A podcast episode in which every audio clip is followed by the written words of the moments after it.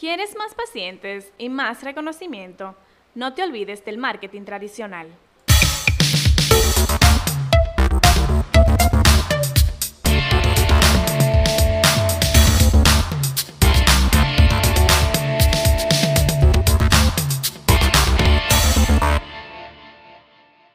Hello. Hello, hello, hello.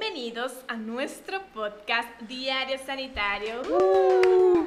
Este es nuestro tercer episodio. ver, pero tú suena como servicio al cliente de, la- de una compañía de Es supermercado. verdad. ¿Cómo que? Ay, Dios mío. Uno tiene que escuchar cosas así. Bienvenidos, señores, a nuestro tercer episodio. Uh, agradecer de todo corazón, de verdad, esos feedbacks que tuvimos la semana pasada de nuestro segundo episodio con ese super tema que le- la verdad encantó, a la gente le gustó mucho. Sí, y sobre todo ese feedback de, de nuestros seguidores, gente que se ha Se acercado. compartió muchísimo nuestra... Oye, yo, yo te digo a ti que hay doctores que, que, oh, pero yo te vi en podcast y te escuché en el podcast y toda la cosa y yo dije, ah, ok. Y aunque esa es la intención de nosotros, Janiver, eh, que se pueda difundir y que el conocimiento que nosotros vamos transmitiendo por acá le pueda llegar a muchísimos doctores, se siente raro el, e- e- esa algarabía y que la gente se acerque a ti y te diga, hey, me gustó el podcast, hey, pero sobre todo, Janiver, ¿tú sabes qué me gustó? La gente que nos dijo que debíamos de mejorar. Claro, claro, siempre hay algo que mejorar, que a veces eh, uno no se lanza o no lanza los proyectos por miedo, porque no está preparado, porque no tiene equipo. Señores, pero hoy es el día que estrenamos micrófono. si yo les digo, ¿cómo era que nosotros grabamos nuestro No, si yo les cuento la lucha para conseguir esos micrófonos. Pero gracias a Dios ya estamos con equipo nuevo y todo completo. Ahora sí, a grabar se ha dicho. Así que vamos a ir armando nuestra cabina poco a poco, poco a poco. Para tener invitados, que Ay, ay, ay. uy, vamos a tener invitados más adelante. Yaniver, pero vamos a iniciar de una vez. ¿Qué tenemos para hoy? Bueno, el que escuchó el episodio anterior sabe del tema que vamos a tratar en el día de hoy. Nosotros vamos a hablar, bueno, estamos enfocados en lo que es el marketing tradicional, empezando desde cero. Ese es nuestro objetivo. En el episodio anterior hablamos acerca de los flyers, de cómo hacer estrategias eh, que te diferencien y sobre todo cómo invertir de manera inteligente en, la, en el marketing tradicional, que a veces uno cree que es un dinero al vacío, pero no, es simplemente hacerlo con estrategia. Y hoy vamos a completar la tarea que teníamos pendiente. ¿Cómo vamos a llegar a programas de radio sin tener que pagar? Uy, eh, Jason me mandó unos precios de cómo estar en programas, cuánto cuesta, y yo dije, no, pero eso no puede ser posible. Así que vamos a aprender hoy cómo vamos a hacerlo sin tener que pagar, o más bien sin tener que hacer esa inversión, porque son inversiones. Sí, realmente da frutos, eh, eh, es viable, pero hay otras formas donde usted no tiene que buscar tanto dinero para hacer. Así que vamos a iniciar con el primer punto, cómo llegar, o más bien, cómo ofrecer nuestros servicios en un programa de radio o televisivo. Y lo primero, señores, es crear una estrategia de base. Aquí yo siempre voy a mencionar eso, estrategia de base, estrategia, la estrategia, porque no podemos lanzar patas voladoras al aire sin estar seguro que es lo que vamos a lograr. Y aquí cuando yo le menciono la estrategia de base, a lo que me refiero es qué nosotros queremos lograr cuando vayamos a un programa de radio. Y ahí tú lo puedes pensar ya a nivel, por ejemplo, yo colocar un programa o en un programa de radio un comercial de 30 segundos, ¿qué yo quiero lograr con ese comercial? Atraer pacientes, comunicar mis servicios, puedo educar. Por eso se necesita siempre una estrategia.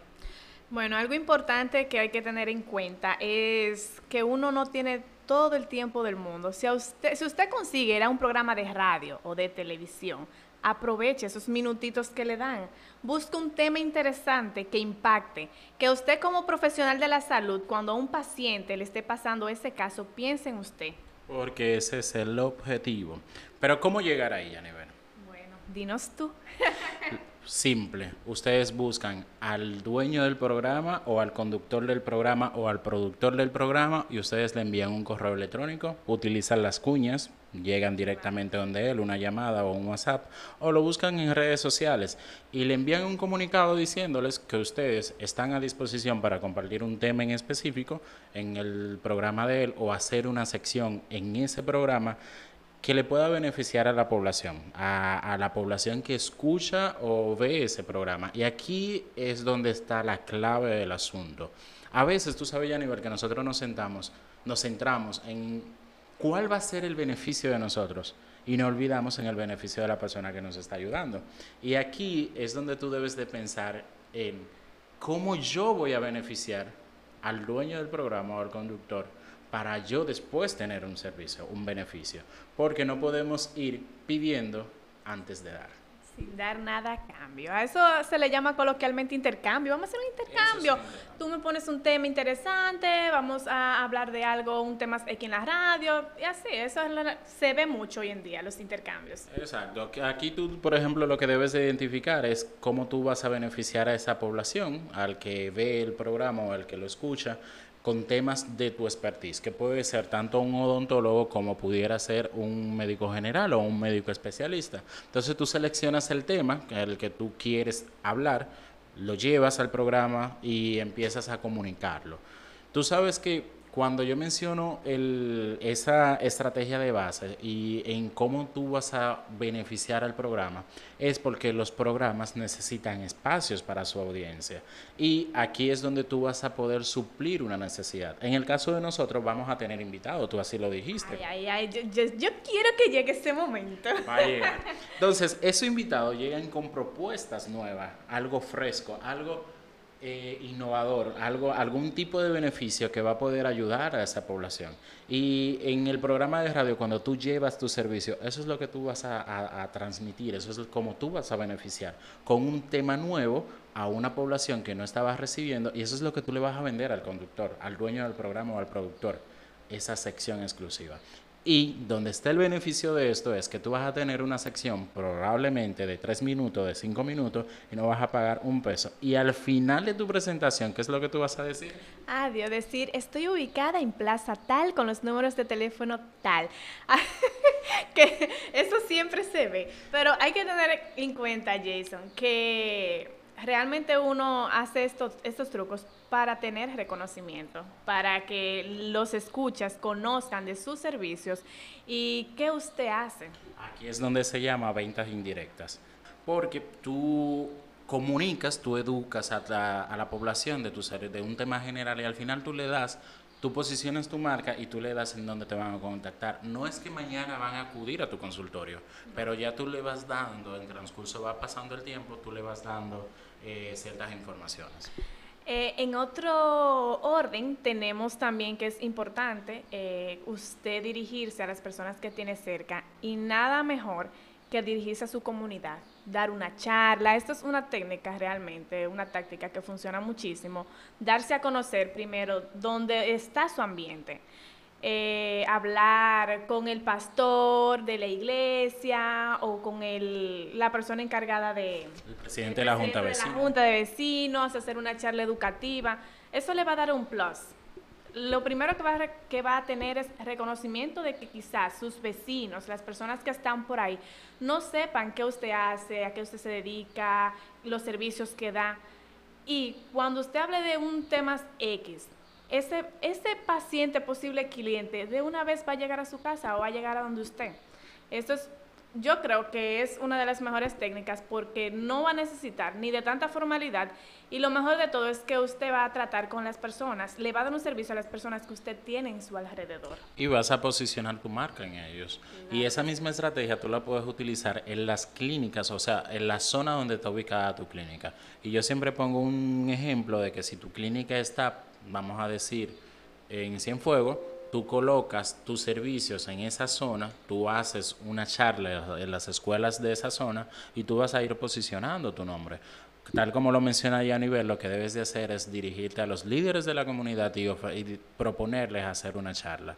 Hay compañías que obsequian asuntos de de higiene bucal, que tú puedes conseguirlos con cierto patrocinio. Las fundaciones también, eh, que hay a veces eh, fundaciones que te pueden dar esa mano amiga y te ayudan a que tú puedas llevar una charla y mediante la fundación se busquen los kits. Si tú vas a dar un ejemplo, eh, una charla de higiene, pues tú hablas con con el líder o la persona encargada de la fundación, buscar ayuda para armar unos kits y para poder entregárselo a las personas de la comunidad o de la escuela, eso también te va a ayudar. Y ahí tú haces entonces el beneficio mutuo, un trabajo en equipo donde la fundación tiene su beneficio, que es ayudar a la comunidad, la comunidad se educa y también se beneficia y tú posicionas tu marca, pero sobre todo yo a nivel la parte humana. sí, eso iba yo a tocar ese tema, el lado humano, o sea, las van a ver, van a notar que aparte de que lo, es, okay, lo estás haciendo estratégicamente, pero sin embargo, te ven como una persona que